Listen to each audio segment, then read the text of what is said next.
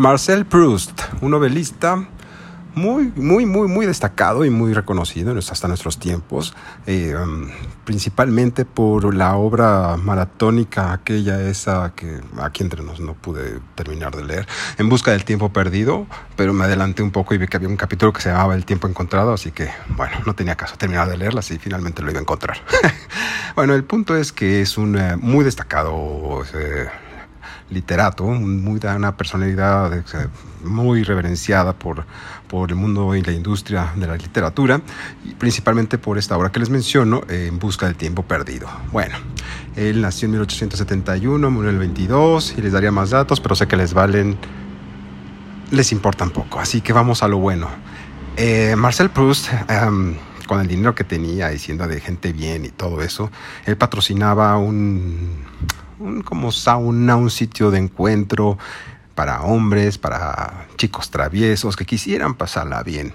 Ya saben, o bueno, quizá no sepan, pero hay lugares así. Eh, se conocía como el Hotel Saumon. Para los que conozcan París, está, se encontraba en Le Halles y Rue Renamour. Eh, en Le Halles y Rue, Renamour. Ay, Dios, maldita maldito francés de la secundaria pública.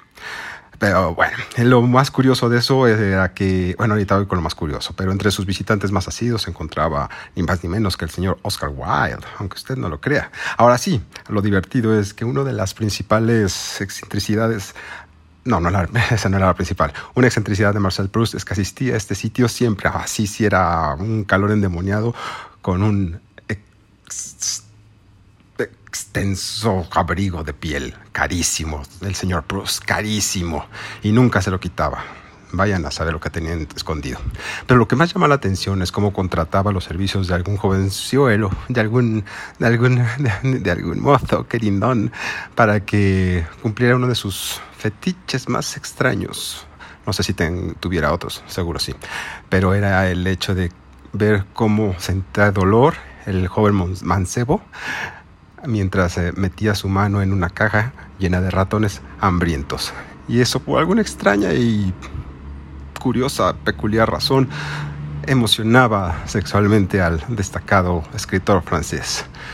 Estuvo así de tener que escribir una novela que se llamaba llamara En búscale del dedo perdido. ¡Ja!